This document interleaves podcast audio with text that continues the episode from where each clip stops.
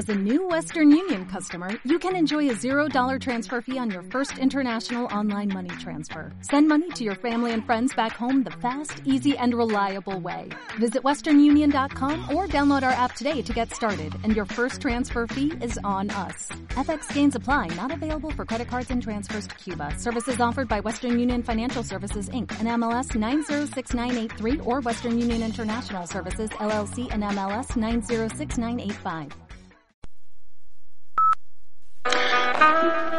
Bienvenidos al nuevo concepto de Radio Alterno, su programa Psicohistoria. Caminemos juntos los senderos de la historia y del alma de los seres humanos. Recorramos los sinuosos caminos de la mente de los seres humanos, de nuestro México y del mundo, desde un punto de vista objetivo de la psicología y de la historia, con la voz de su servidor, Gerardo Navarrete Colín. Bienvenidos a nuestro programa de hoy. Bienvenida a mi consultorio. Pase usted. Adelante. Tome asiento, por favor.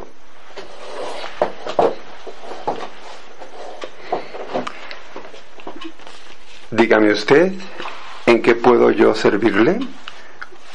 ¿Qué es lo que lo trajo conmigo aquí a mi consultorio? Bueno, el venir aquí con usted ha sido una decisión difícil de tomar para mí, pero aquí estoy y estoy decidido a que esta sesión que usted me va a brindar pueda serme de alguna utilidad. ¿Me podría decir usted su nombre completo? Bueno, decirte mi nombre completo a lo mejor te puede causar curiosidad, pero te lo voy a decir.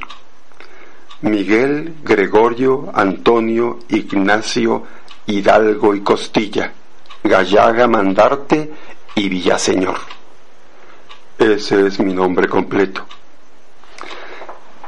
Mm, no, no me causa extrañeza el nombre que usted tiene. A veces eh, los padres nos colocan nombres muy largos y así ocurre. Así ocurría anteriormente. Tiene usted razón.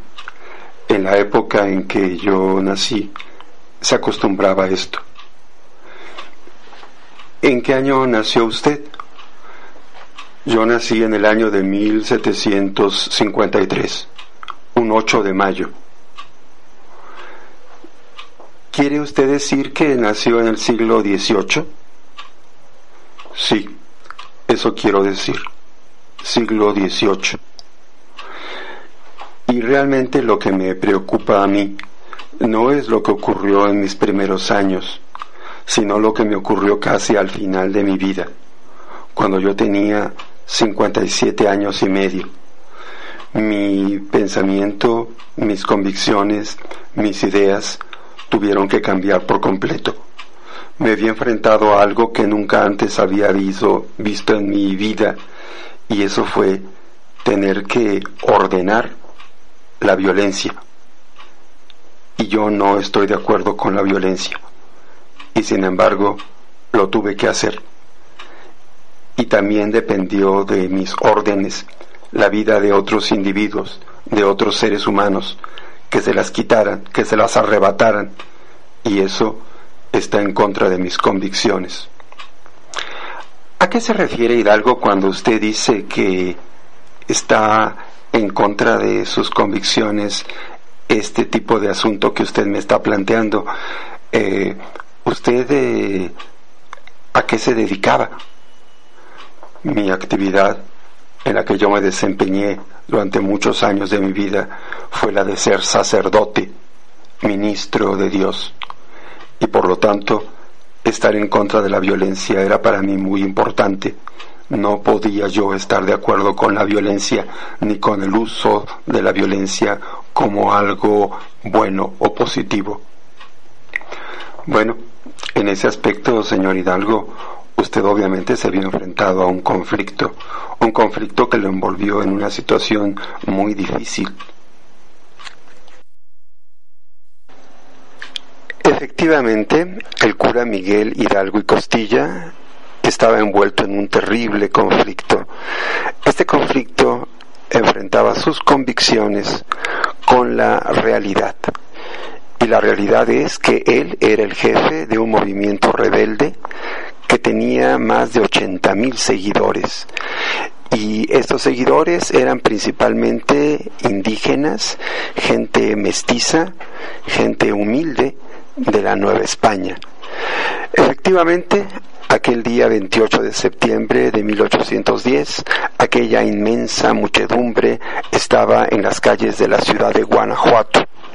Guanajuato en aquella época era la ciudad más importante de la Nueva España en lo referente a la minería. Era el lugar donde se extraían más riquezas en toda la Nueva España. Su mina de la Valenciana era mundialmente conocida por dar una inmensa cantidad de este producto a España primordialmente. Y aquel día, efectivamente, Hidalgo y su gente estaban rodeando la alóndiga de Granaditas. Allá adentro se encontraban refugiados los españoles, sus familias, los criollos, también con sus familias, y todo aquel que se resistía a entregarse a los rebeldes. Y obviamente no querían entregarles tampoco su riqueza. Los rebeldes estaban empeñados en tomar aquel lugar a como diera lugar. Hidalgo tuvo que ordenar el asalto de la ciudad y particularmente la toma de la alhóndiga de Granaditas. Es curioso porque la persona que gobernaba la ciudad de Guanajuato era gran amigo de Miguel Hidalgo. Era un hombre de nombre Juan Antonio Riaño. Este hombre, eh, un hombre muy culto, un hombre muy eh, de mundo, había estado desde hace muchos años muy ligado a Miguel Hidalgo con una fraterna amistad. Y frecuentemente estos dos hombres, Riaño y, e Hidalgo, compartían eh, partidas de ajedrez, tomaban café, tomaban chocolate en las tardes y departían amigablemente durante mucho rato, durante muchos años, habían hecho esta actividad. Pero en el momento en que el cura Miguel Hidalgo se había levantado en armas y se había encaminado hacia la ciudad de Guanajuato, este hombre, Juan Antonio Riaño, se vio enfrentado a una realidad. Tendría que enfrentar a su amigo o tenía que rendirse ante la muchedumbre que encabezaba Miguel Hidalgo. Y Juan Antonio Reaño decidió enfrentarse con Miguel Hidalgo. Y así se lo hizo saber. Le dijo que si quería tomar la ciudad de Guanajuato sería sobre su cadáver y que no permitiría por ningún concepto que la ciudad cayera en manos de aquella muchedumbre. Miguel Hidalgo tuvo que ordenar a su gente que atacara la ciudad y tomara la lóndiga de Granaditas. La orden que dio Hidalgo es que después de que se venciera la resistencia en la lóndiga, todos fueran capturados y ninguno fuera eh, asesinado o fuera abusada de, de, su persona por aquella gente que estaba atacando la alhóndiga de Granaditas. Esta orden de Hidalgo no fue respetada y efectivamente cuando la alhóndiga cayó, la muchedumbre irrumpió dentro de la lóndiga y comenzó una terrible matanza de españoles, de criollos, de mujeres, de niños y de ancianos que definitivamente no se había contemplado en las tierras de la Nueva España en muchos, muchos años, en muchísimo tiempo. Aquello fue algo terrible para el cura Miguel Hidalgo, que vio que sus hombres no lo obedecían y que en lugar de refrenar sus impulsos daban rienda suelta a un espíritu salvaje que definitivamente él aborrecía. Este fue un gran asunto para Miguel Hidalgo. Pero, ¿qué es lo que había llevado a Miguel Hidalgo a esta situación? Lo que había llevado a Miguel Hidalgo a esta situación era simple y sencillamente lo que le tocó vivir. Y haremos una breve reseña de lo que le tocó vivir a este personaje. Efectivamente, Miguel Gregorio, Antonio, Ignacio, Hidalgo y Costilla, Gallaga, Mandarte y Villaseñor, había nacido un día 8 de mayo de 1753, es decir, en pleno siglo XVIII. Eh, este hombre era hijo de Cristóbal Hidalgo y de Ana María Gallaga. era el segundo de cuatro hijos. Este individuo eh, creció en la hacienda que administraba su padre, que era la hacienda de San Diego de Corralejo, en un lugar llamado Pénjamo, lo que actualmente se conoce como estado de Guanajuato. Este hombre eh, a los 12 años llegó a estudiar al colegio de San Nicolás Obispo en Valladolid y después de estudiar eh, un, un tiempo ahí, cuando apenas llevaba él dos años de estancia en ese colegio, el grupo de los jesuitas fue expulsado de la Nueva España. Esta expulsión de los jesuitas de la Nueva España en el año de 1767 fue algo muy importante, ya que este grupo era el grupo de ideas más avanzadas que existía en la Nueva España. Estos individuos fueron expulsados por oponerse a los designios del rey Carlos III, rey de España, que pretendía ejercer un control de carácter absolutista sobre todos los individuos que él gobernaba. Y los jesuitas no querían obedecerlo, o por lo menos se negaban a obedecerlo como lo hacían todos los demás grupos religiosos en la Nueva España. Esto orilló al monarca español a expulsar a este grupo definitivamente de la Nueva España y después a pedir la disolución de este grupo ante la autoridad del Papa en la ciudad de Roma. Bueno, a Miguel Hidalgo le tocó vivir este acontecimiento cuando él tenía apenas 14 años de edad. Después el tiempo fue pasando e Hidalgo cuando contaba apenas con 17 años y llevaba cinco años de estar ya en este lugar estudiando, ya había adquirido muchas habilidades, lo que lo había convertido en un auténtico maestro. Y efectivamente se convirtió en maestro dentro del propio colegio, cuando apenas contaba con la edad de 17 años. Eh, Hidalgo siguió su trayectoria dentro de la institución y Después de algunos años, después de 17 años de estar en el colegio, se había convertido ya en un individuo muy importante dentro de la institución. Había desempeñado varios cargos, uno de ellos el de tesorero, también el de maestro y posteriormente, después de 35 años de estar en la institución, se convirtió en el director del colegio. Estamos hablando del colegio de San Nicolás en la ciudad de Valladolid. Estos acontecimientos habían sido muy importantes en la vida de este hombre, de Miguel Hidalgo.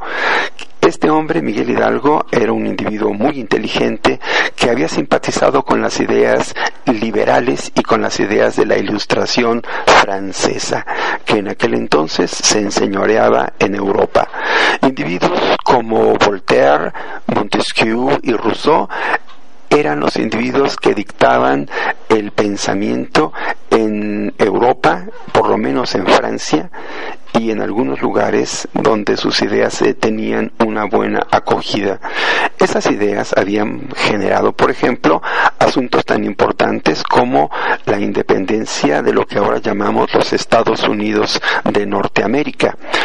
Este pensamiento simpatizante de las ideas de la ilustración o que simpatizaba con las ideas de la ilustración, había sido también acogido por los criollos en la Nueva España.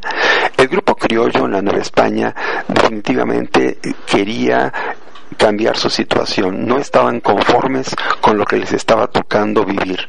A ellos les tocaba vivir una parte difícil, que era simple y sencillamente el sufrir una discriminación por haber nacido en la Nueva España.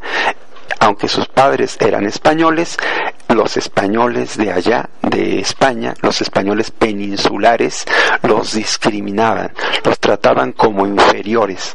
Esto provocó gran disgusto entre la población criolla que había nacido en la Nueva España y ellos anhelaban con cambiar esta situación. Esta situación de, inquietud, de desasosiego por parte de los criollos, se va a ver favorecida por un acontecimiento que se da en la propia España. En el año de 1808, Napoleón Bonaparte invade España y crea una nueva situación en la península. La península de repente pasó a poder de los franceses. La España invadida por los franceses en el año de 1808 era una España muy especial. Ya no era la misma que había sido cuando originalmente se realizó la conquista de México por Hernán Cortés. En aquellas épocas, en la época de Cortés, la dinastía que gobernaba España era la dinastía Augsburgo, de origen austriaco-alemán.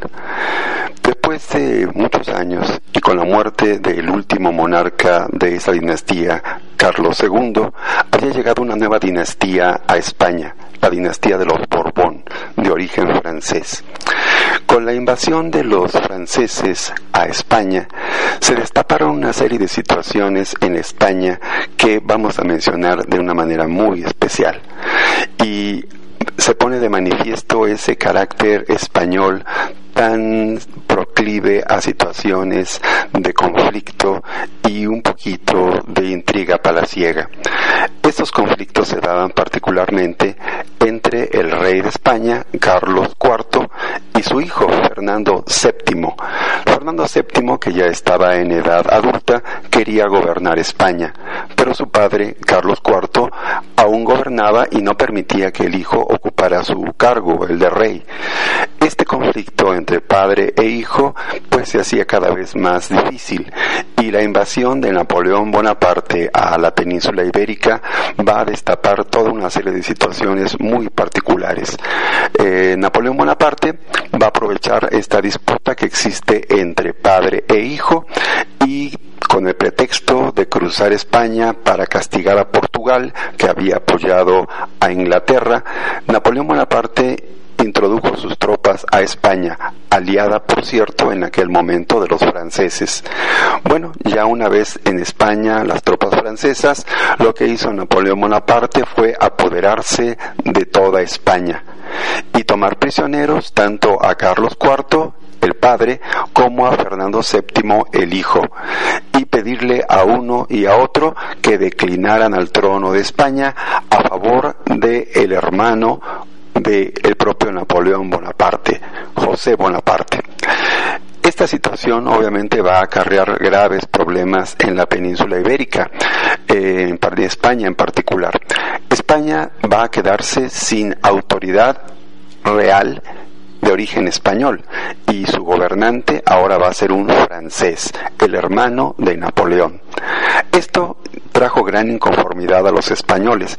Ellos no estaban dispuestos a que los gobernara un francés, y menos por la fuerza. Esto obviamente va a acarrear una enorme rebeldía de los españoles y va a traer graves problemas en la península ibérica, en España. Esta situación de España obviamente se va a transmitir a sus colonias, en particular a la Nueva España, en donde va a comenzar a haber conflictos. Estas situaciones en España pues simple y sencillamente muestran que en España había graves problemas y que simple y sencillamente la invasión francesa los vino a mostrar con toda su crudeza. Bueno, para amenizar esta conversación sobre la vida de Miguel Hidalgo, escuchemos algo de música de origen español. Las bodas de Luis Alonso. Espero que lo disfruten. Radio Alterno.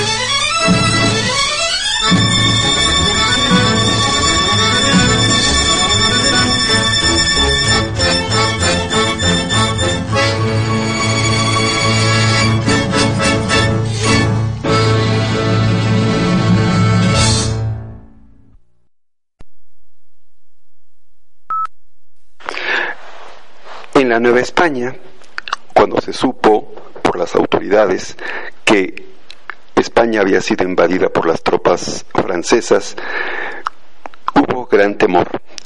Y el temor era sobre todo que en la población hubiese inquietud y que hubiese rebeldía. Esto no se podía permitir. Por lo tanto, las autoridades de la Nueva España decidieron mantenerlo en secreto. No permitirían por ningún motivo que la gente común y corriente se enterara de lo que estaba pasando en España. Pero dicen que no se puede tapar el sol con un dedo y efectivamente, de una manera u de otra, se, enteró la población de que estaba ocurriendo en España algo muy especial. Pero los que se enteraron primero no fueron la gente común y corriente, por supuesto, sino las personas que tenían algún cargo político, particularmente los miembros del ayuntamiento de la Ciudad de México. Esta gente, los miembros del ayuntamiento, estaban formados primordialmente por criollos. Esos criollos, al saber que estaba ocurriendo en España, pensaron que era realmente importante hacer algo y que se tenía que rescatar a como diera lugar el gobierno de la Nueva España para que no cayera en manos de los franceses. Ese era el temor, que cayera en manos de los franceses la autoridad de la Nueva España. Bueno, a los criollos del ayuntamiento se les ocurrió la idea de que se tenía que solicitar al virrey el señor Iturrigaray que hiciera algo y se presentaron ante él las autoridades del ayuntamiento. Personas como Francisco Primo Verdad y Ramos, el fraile Fray Melchor de Talamantes, que era de origen peruano, el señor Juan Francisco Azcárate y Lezama, todos ellos miembros del ayuntamiento, se presentaron frente al virrey y le expusieron la problemática. Se le planteó al rey una alternativa, una alternativa importante. El virrey ocuparía el lugar del rey de España mientras Francia ocupara España. Para el virrey Iturrigaray esta propuesta resultaba interesante. Él sería el rey, el rey de la Nueva España, mientras pasaban los problemas allá en la península ibérica, en España. La propuesta era atractiva, pero para los españoles, para los españoles peninsulares, esta propuesta era poco menos que una traición. Y efectivamente, este planteamiento que fue hecho por los miembros del ayuntamiento al virrey al saberse por parte de la gente de origen español que estaba ocurriendo eso, de inmediato se tomaron acciones para que no ocurriera este planteamiento que se había hecho al virrey. El propio virrey fue hecho prisionero y se puso una nueva autoridad. Se nombró a Pedro Garibay como autoridad sustituyendo al virrey, al virrey Iturrigaray, que fue acusado de traición al rey de España y los miembros del ayuntamiento, todos ellos fueron encarcelados. Y dos de ellos en particular, Primo Verdad eh, y también Fray Melchor de Talamantes, murieron en prisión. Se piensa que asesinados por los españoles. Bueno, el asunto había sido grave y las autoridades de la Nueva España habían logrado sortear este problema. El señor Pedro de Garibay posteriormente fue sustituido por Francisco Javier Lizana, que era autoridad eclesiástica en la Nueva España. Y así se mantuvieron las situaciones por algún tiempo. Pero oh, entre los criollos de la Nueva España había entrado ya la inquietud. Ellos no permitirían que los españoles peninsulares siguieran gobernando como lo habían hecho hasta ese momento en la Nueva España. Y comenzó a haber conspiraciones. Una conspiración muy importante fue la de Valladolid. Esta conspiración fue descubierta y de inmediato los miembros que conspiraban fueron encarcelados. Eh, y sin embargo, eh, la persona que estaba en lugar del virrey, el señor Francisco Javier Lizana, que era obispo de, de la Nueva España, decidió perdonarlos, perdonarlos y que las cosas no trascendieran más allá. Esta situación de perdonar a los conspiradores enojó muchísimo a los españoles peninsulares que van a solicitar que les sea nombrado un virrey. Y efectivamente, allá en España se accionó para que viniera un nuevo virrey aquí a la Nueva España. Eh, ¿Quiénes accionaron para que viniera un nuevo virrey a la Nueva España. Lo que pasa es que en España había un verdadero caos, un verdadero caos. Eh, algunos, obviamente, la inmensa mayoría, no reconocía al rey que había colocado Napoleón Bonaparte, es decir, a su propio hermano, José Bonaparte, no lo reconocían. Y los españoles ahora se dividían entre los que reconocían a Carlos IV, que había sido rey de España hasta ese momento, y los que ya no lo reconocían a él y lo acusaban de muchas cosas, entre ellas de un gobierno corrupto. Y quieren un nuevo rey y le llaman inclusive el deseado. Este individuo, el deseado, no es otro que Fernando VII, el hijo de Carlos IV. Bueno, Ahora unos se dividen entre los que quieren al rey padre, otros los que quieren a eh, el rey hijo, a Fernando VII y otros más que obviamente están indecisos entre uno y otro.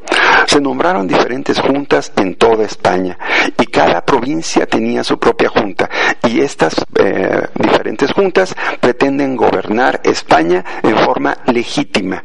Bueno, pues entre los que estaban en esa situación se va a llegar a un acuerdo para que no se pierda el control de las colonias y se va a enviar específicamente a la Nueva España a un nuevo virrey.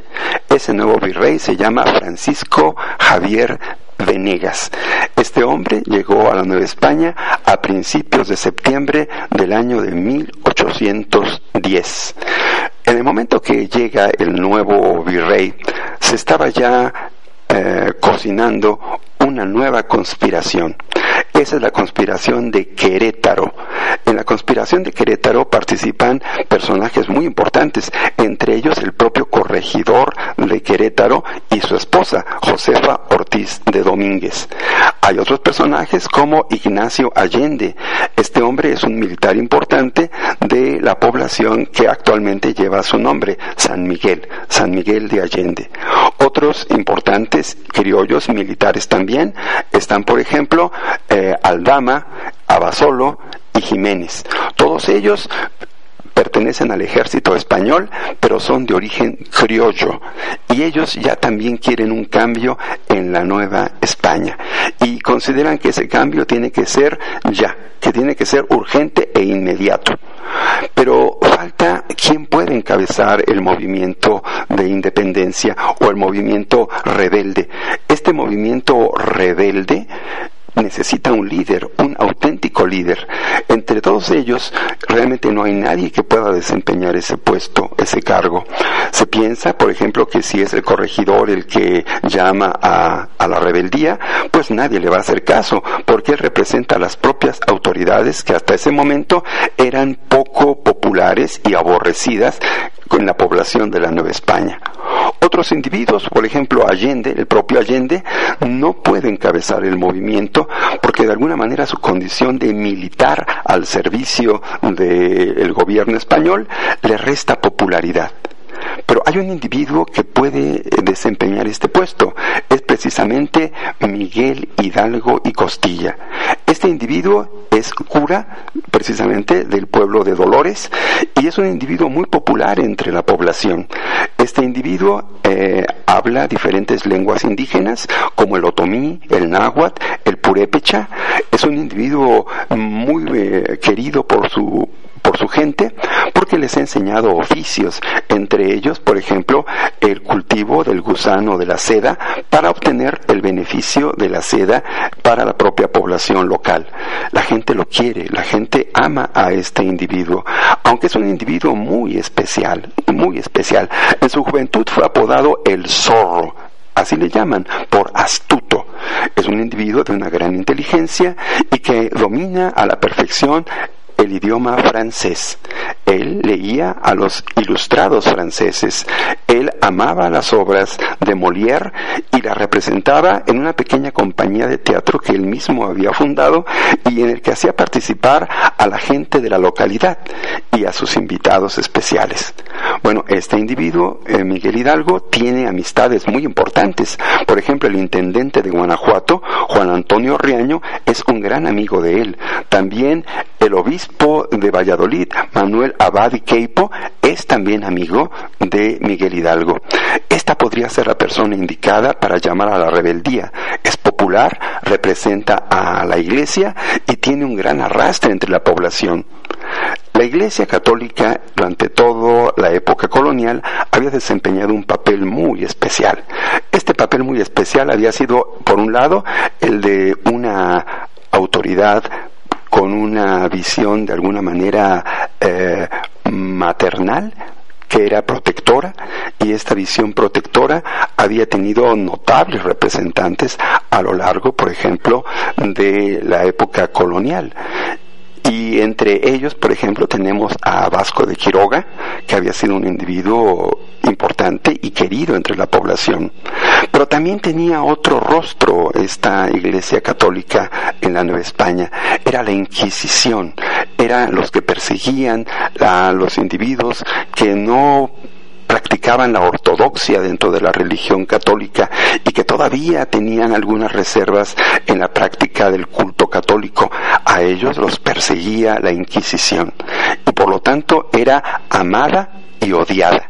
Pero en particular este cura, el cura Miguel Hidalgo, era querido por sus feligreses y esto va a ser aprovechado por los conspiradores que lo van a invitar a participar y a encabezar la rebelión. Y Hidalgo se decidió y participa. Él va a ser el jefe de la conspiración, él va a ser la cara de la rebeldía, él va a llamar a la población a que se sumen y ellos puedan cambiar la situación en la Nueva España. Esta situación de cambiar las cosas en la Nueva España, ¿por dónde iba auténticamente? Bueno, los criollos, en particular Miguel Hidalgo, no tenían la idea para nada de una separación de España. Ellos no pretendían separarse de España. Ellos pretendían únicamente que las situaciones cambiaran aquí en la Nueva España, que no fueran los españoles peninsulares los que gobernaran, sino que fueran los criollos los que tuvieran el control del gobierno y ellos instituyeran a las autoridades que gobernarían estas tierras.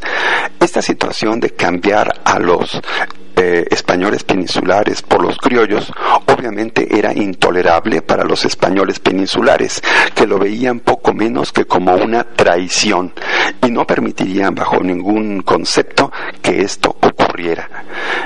Miguel Hidalgo sabía perfectamente que esta situación se iba a dar de esa manera, que los españoles no accederían a entregar el poder en forma tranquila y que habría que arrebatárselo por la fuerza. Y obviamente él estaba enfrentado ante esta situación. Él tendría que ser el líder de un movimiento rebelde y ese movimiento rebelde tendría que utilizar la violencia. Hidalgo caviló muchísimo, pero finalmente decidió que sí había que hacerlo, que sí había que lanzarse a la lucha.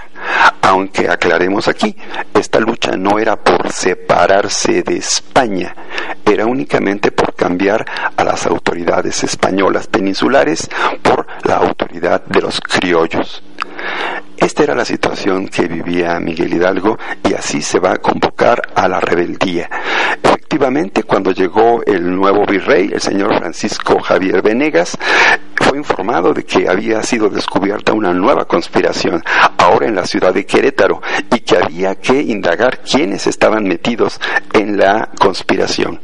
El corregidor de Querétaro fue informado y de inmediato tenía que accionar. Lo que no sabían ellos era que el propio corregidor estaba involucrado en aquella conspiración y su esposa también, la corregidora Josefa Ortiz de Domínguez. Eh, sin embargo, el corregidor, para guardar las apariencias, ordenó que se hicieran las pesquisas necesarias y que se capturara a los rebeldes. Fue capturado un individuo de nombre Epigmenio González y se comenzó a desgranar la mazorca, como diríamos aquí en México.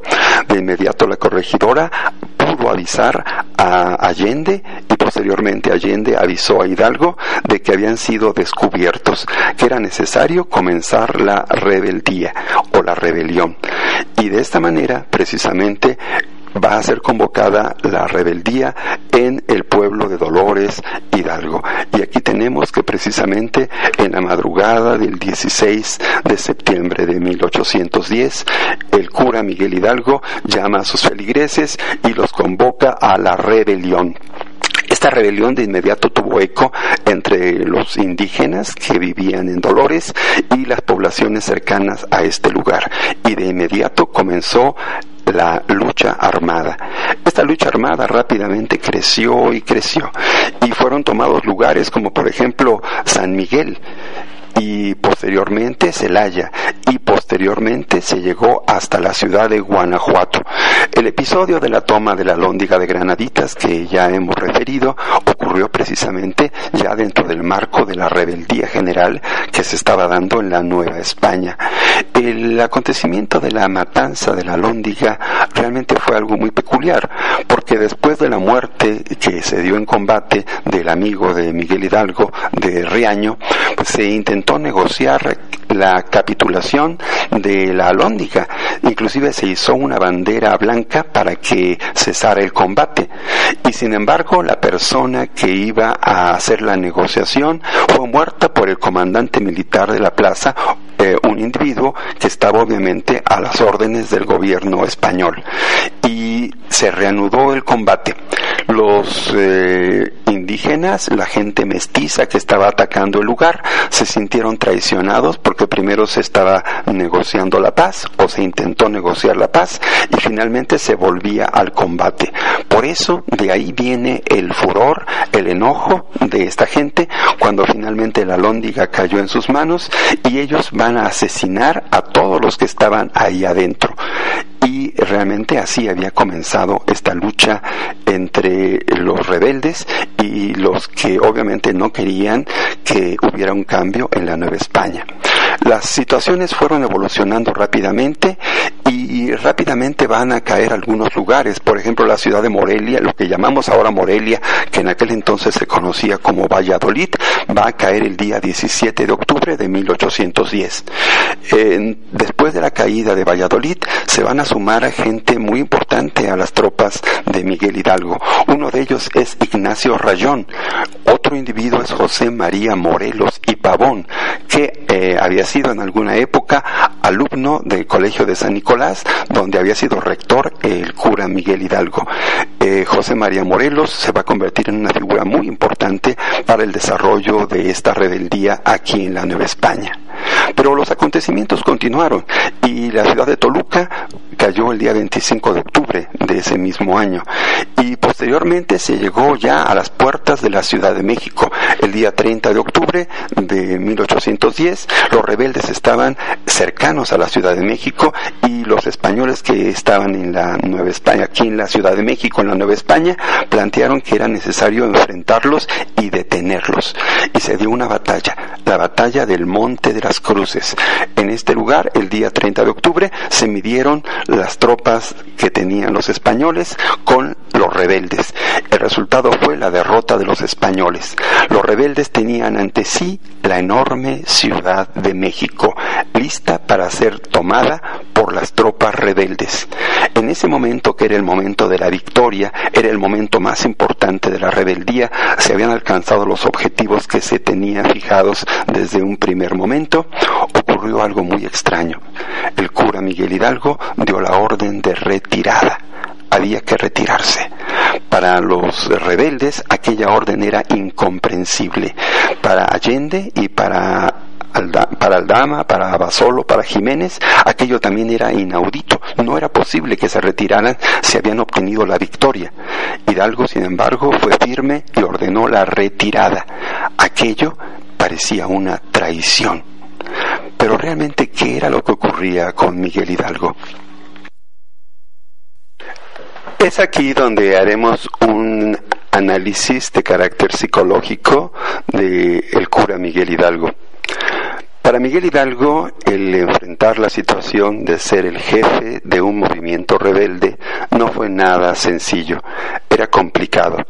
Él tenía que mandar mandar a un ejército, y decimos ejército entre comillas, porque aquello no era en verdad un ejército, era una masa de personas desorganizadas que no tenían realmente cohesión alguna más que el odio en contra de los españoles, que era lo que daba cohesión a aquel grupo de personas.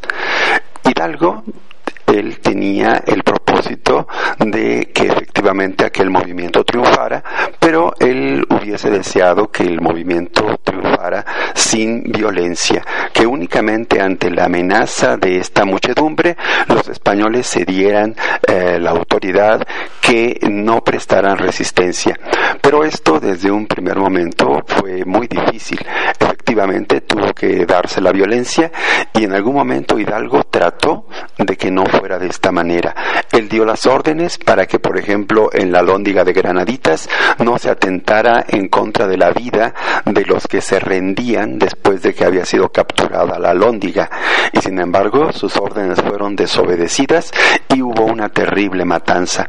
Esto lo metió en un conflicto y ese conflicto se daba principalmente por su condición de sacerdote. Él como un ministro de la iglesia no podía ser una persona que estuviera apoyando la muerte, la violencia como un método de, de, obtener una victoria. Para él este asunto resultó un conflicto moral de terribles dimensiones. Él se sintió culpable sí, efectivamente, apareció la culpa. Y esta culpa lo va a seguir todo el tiempo. Cuando efectivamente obtuvieron la victoria del Monte de las Cruces y la Ciudad de México se presentaba lista para ser ocupada por el ejército, entre comillas, ejército rebelde, eh, Hidalgo se vio ante esa situación. ¿Permitiría que ocurriera lo mismo que había ocurrido en Guanajuato, en la lóndiga de Granaditas? Habría una terrible matanza en la Ciudad de México de parte del ejército que él llevaba a la población de españoles y de criollos que habitaba en la capital de la Nueva España? Esto le pareció desde un primer momento una monstruosidad, algo inaudito, algo que él no podía permitir bajo ningún concepto, y por eso dio la orden de retirada, por eso renunció a la victoria. Esto obviamente eh, tiene una justificación de carácter eh, ético de carácter emocional, pero no tiene una justificación desde el punto de vista militar ni tampoco de carácter histórico. Evidentemente Hidalgo estaba mostrando debilidad, una terrible debilidad, que le va a costar finalmente la victoria y que lo va a conducir a su propia derrota. Pero Hidalgo en aquel momento se sintió tranquilo, se sintió libre de culpa. Esta liberarse de la culpa, esa situación de libertad que él va a adquirir, no siendo el jefe de las tropas que masacran a la población de la capital de la Nueva España, para él fue un triunfo, aunque en realidad había sido una terrible derrota, un error, un error cometido por Miguel Hidalgo. El conflicto moral que vivió el cura Miguel Hidalgo no es más que el reflejo de los aspectos de carácter moral que se vivían en la época de la Nueva España. En la época de la Nueva España había una moral muy especial que era definitivamente dirigida por la Iglesia Católica de aquel momento en la Nueva España. La Iglesia Católica de la Nueva España tenía eh, un brazo muy importante persecutor de aquellos que no se acataban a las normas que marcaba la propia iglesia. Ese brazo persecutor era la Inquisición. Y la Inquisición se encargaba de mantener el orden, llamémosle así. Y inclusive en todos los aspectos de la vida de la Nueva España estaba presente este aspecto de persecución por parte de, de la Iglesia Católica. E inclusive algunas piezas musicales eran prohibidas para amenizar nuestra plática del día de hoy, vamos a presentar, les voy a presentar una pieza de la llamada música prohibida de la época colonial. Espero que ustedes la disfruten. Radio Alterno.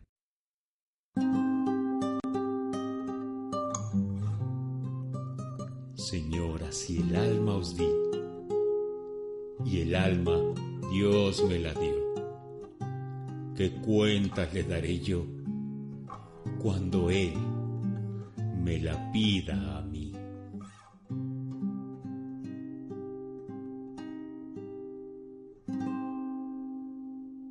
Ciego estuve en el pecado, ciego estuve y sin sentido, pues culpas he cometido y a mi Dios he agraviado.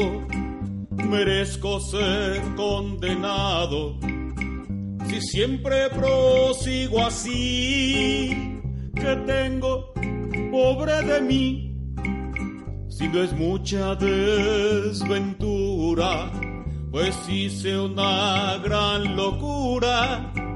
Señora, si el alma os di, por Dios redimido fui y por él me bauticé. Y sigo su santa fe. Al punto renací. Todo esto conozco sí, nada de esto ignoro, no, pues no viva ciego yo, he llegado a conocer que Dios me dio todo el ser y el alma Dios me la dio.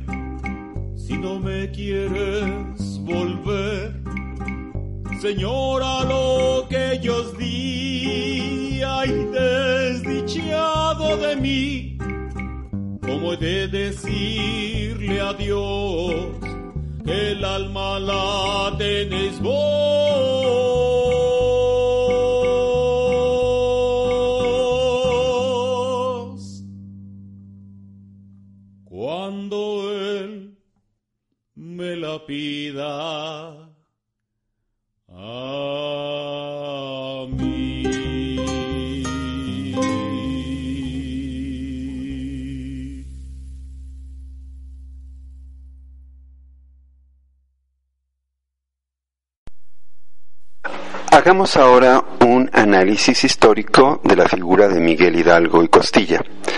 Este individuo es realmente muy peculiar en cuanto a lo que realizó. Él va a ser el jefe, el líder de un movimiento rebelde, pero hay que tomar en cuenta que realmente la llegada de él a este puesto fue más bien circunstancial. Era necesario que alguien como él asumiera el liderazgo de este movimiento, pero realmente no tenía las cualidades para estar al frente de este movimiento. Eh, me refiero a que era un movimiento que finalmente tuvo que ser militar, o sea, era una rebelión. Y sí es cierto que contaba con la asesoría de Ignacio Allende, de Aldama, de Jiménez y de Abasolo, que ellos sí eran militares profesionales. Pero Hidalgo en ningún momento tenía una preparación de carácter militar y lo mostró claramente en las diferentes batallas en las que él estuvo al frente, realmente no mostró ninguna cualidad como jefe militar. Por el contrario, sus decisiones fueron en muchos momentos nefastas, como la que ocurrió eh, efectivamente en el Monte de las Cruces. Pero en otros momentos, en otros enfrentamientos armados, él tampoco, él tampoco supo ser un estratega hábil eh, no tenía esas cualidades. Y si bien el aspecto militar en muchos momentos recayó en Allende, en Aldama, en Jiménez, en Abasolo, realmente él en lugar de ayudarlos, los estorbaba. Él no contribuía a la victoria que era la finalidad que se pretendía. Eh, Hidalgo en algunos eh, casos es inclusive acusado de muchas cosas, entre otras la de ser traidor, traidor al movimiento que él mismo encabezaba. Individuos como el historiador José María Luis Mora no lo tienen en buen concepto, consideran que era un individuo eh, más bien eh, nefasto para el movimiento, un individuo que no tenía cualidades de mando y que sí tenía en cambio otras, otras cosas que no son propiamente cualidades, más bien son defectos como por ejemplo el egoísmo, el individualismo, el ser un individuo que se salía con la suya aunque no tuviera la razón y esto obviamente no, no beneficiaba al movimiento que él encabezaba, sino que todo lo contrario lo perjudicaba. Eh, definitivamente eh, Miguel Hidalgo no tenía las dotes que posteriormente va a mostrar el cura José María Morelos y Pavón, que él sí tenía grandes habilidades y cualidades como militar, Hidalgo no las tenía. Inclusive algo tan elemental como el hacerse obedecer, no lo supo hacer. Y no lo supo hacer, eh, por ejemplo, en la lóndiga de Granaditas, en donde definitivamente no pudo, no supo imponer el orden. Y en cambio, en otros momentos, como en la batalla del Monte de las Cruces, sí lo hizo, pero en el momento menos oportuno, menos adecuado. Eh, desde el punto de vista histórico, realmente esta figura es una figura emblemática, pero que por su perfil no cumplía las características que le hubieran permitido llevar a la victoria a este movimiento. Y por eso ocurrió lo que finalmente ocurrió. Lo ocurrido con Hidalgo después de retirarse del Monte de las Cruces, donde la victoria había sido obtenida, pero no había sido aprovechada, fue el inicio de su decadencia. Definitivamente las tropas que encabezaba Hidalgo se retiran, pero se retiran totalmente eh, con la convicción de que habían sido traicionadas por alguien, no se atrevieron muchos de ellos a decir que había sido el propio Hidalgo el traidor, pero de alguna manera lo pensaban, de alguna manera lo sentían. Así lo sintió, por ejemplo, Allende, así lo sintieron eh, Alabasolo, Aldama, Jiménez, y realmente había un sentimiento de derrota, derrota generalizada entre las tropas, entre comillas tropas, que tenía Miguel Hidalgo. Y efectivamente esta moral en decadencia que se había apoderado de, la gente va a provocar la derrota, la derrota que va a venir posteriormente. Eh, Hidalgo obviamente se va a retirar y en su camino, en su camino obviamente va a, comenzar a haber eh, problemas. El día 7 de noviembre de 1810, eh, las tropas de Hidalgo fueron alcanzadas por los españoles en un lugar llamado Aculco fueron terriblemente derrotadas. Realmente ahí podía haber terminado la historia de aquel movimiento rebelde. Hidalgo se salvó por pura suerte, por pura casualidad. Algunos dicen que inclusive huyó del campo de batalla cuando ya estaba totalmente perdida la batalla, disfrazado de mujer. Algunos piensan que esto obviamente es simplemente un mito, pero realmente no sabemos si fue un hecho real o no lo fue. El asunto es que Hidalgo tuvo que retirarse, junto con los que sobrevivieron al ejército que ya prácticamente había dejado de existir y van a refugiarse o van a viajar hacia la ciudad de Guadalajara. Eh, primero van a llegar a Valladolid y de ahí se van a trasladar hacia Guadalajara. Eh, eh, Allende, que estaba muy enojado con Hidalgo, no quiso ya ni siquiera estar cerca de Hidalgo. Él con su gente va a encaminarse hacia Guanajuato y ahí se va a establecer, en la ciudad de Guanajuato. Pero también ahí en Guanajuato Allende va a tener problemas, porque había aparecido una persona muy importante para los españoles, Félix María Calleja, un militar, un militar eh, español con eh, una gran habilidad de mando, con una gran fuerza y que encabeza a los a las tropas españolas que van a combatir a los rebeldes. Y efectivamente, las tropas de Calleja van a apoderarse de la ciudad de Guanajuato y Allende y la gente que lo seguía tiene que salir de Guanajuato, irse a reunir con el cura Miguel Hidalgo. Miguel Hidalgo se había refugiado en la ciudad de Guadalajara. Guadalajara había sido tomada por la gente que simpatizaba con las ideas de Miguel Hidalgo y desde el día 2 de diciembre de 1810 esta ciudad fue abierta para que ingresara la gente de Miguel Hidalgo. Miguel Hidalgo en la ciudad de Guadalajara hizo algo muy importante. Va a expedir un decreto de abolición de la esclavitud.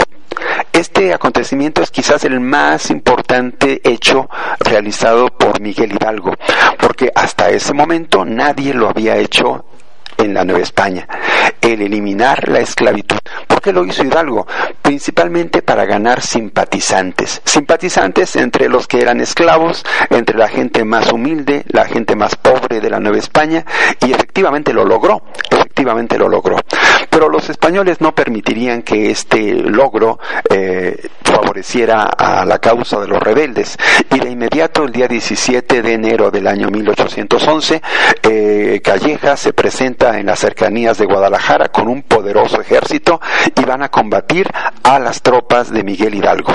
Efectivamente, el día 17 de enero va a ocurrir una batalla, una batalla terrible en la que va a perder el ejército de Miguel Hidalgo.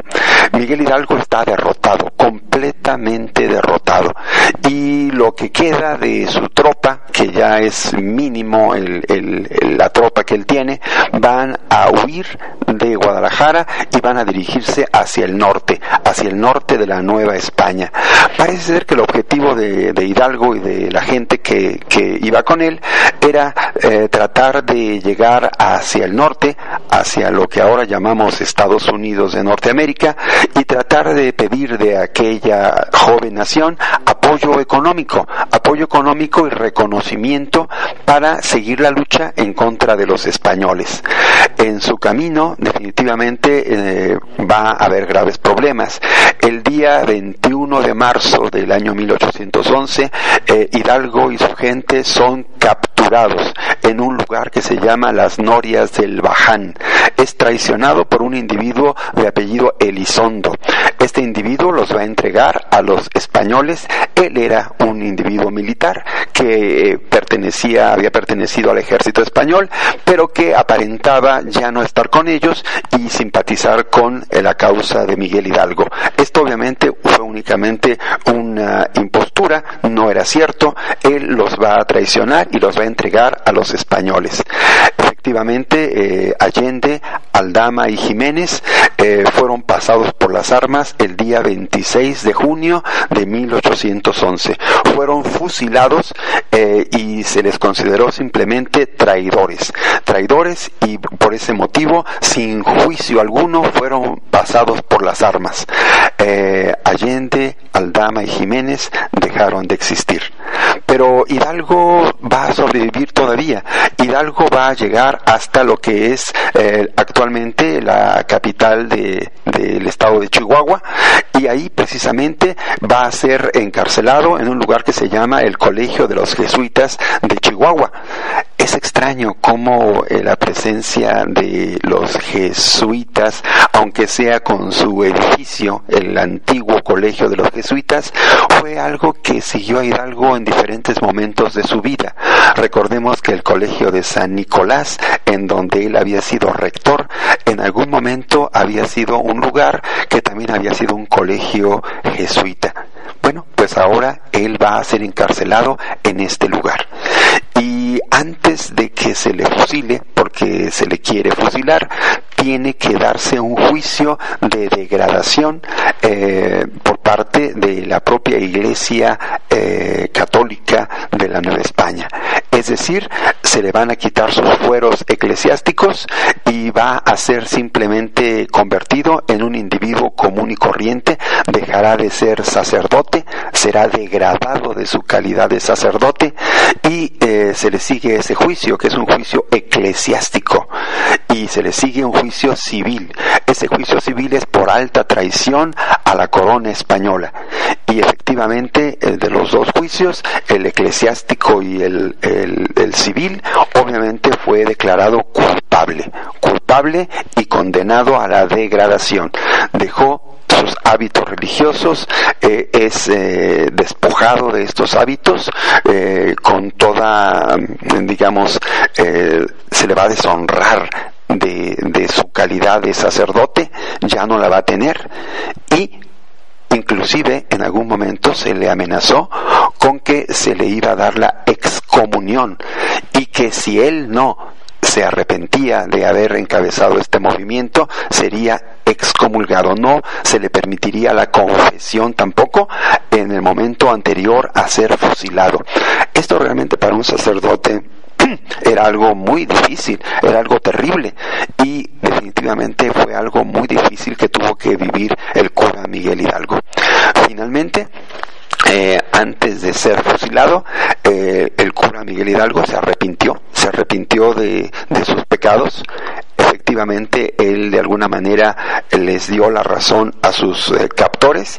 él pidió definitivamente se le perdonara de estas culpas que él había cometido y declaró que se arrepentía de haber hecho esto.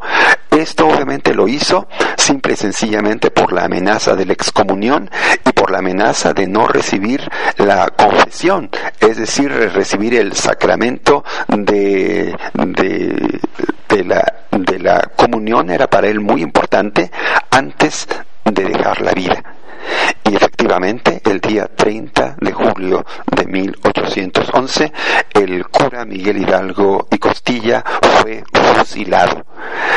Su, su cuerpo, ya sin vida, fue rematado con dos tiros en el corazón y un indígena tarahumara fue recompensado con, con una cantidad de dinero para que le decapitara. Y efectivamente fue decapitado. Su cabeza fue llevada a la ciudad de Guanajuato y colocada en una jaula para escarmiento y muestra de toda la población de la Nueva España. Y para concluir nuestro programa de hoy, hablando del cura Miguel Hidalgo, podemos hacer una última valoración.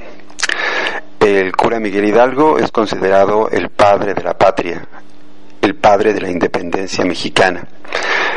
Realmente nos podríamos nosotros cuestionar realmente por qué se le considera el padre de la independencia si realmente su planteamiento no fue nunca el de una auténtica independencia. Esto obviamente es algo muy interesante. Hay que reconocerle méritos. El mérito de haber iniciado la lucha. La lucha, la primer gran lucha armada en contra de los españoles.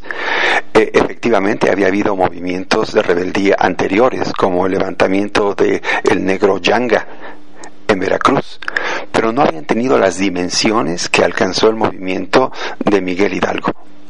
Este eh, movimiento efectivamente es el primero de gran tamaño y él lo va a encabezar. Ese es su mérito, ese es su gran mérito y hay que reconocerlo. También aquel decreto de abolición de la esclavitud es un mérito eh, para Miguel Hidalgo. Ahora, fuera de ahí, realmente son más las cosas que hablan de que las cosas no funcionaron bien para Miguel Hidalgo en este movimiento que él va a encabezar. Pero eso definitivamente es algo que la propia historia tiene que juzgar. Dejamos aquí nuestro programa del día de hoy y los dejamos con la música que se llama Tierra Mestiza. Esperamos la disfruten.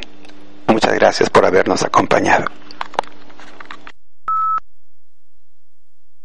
Radio Alterno.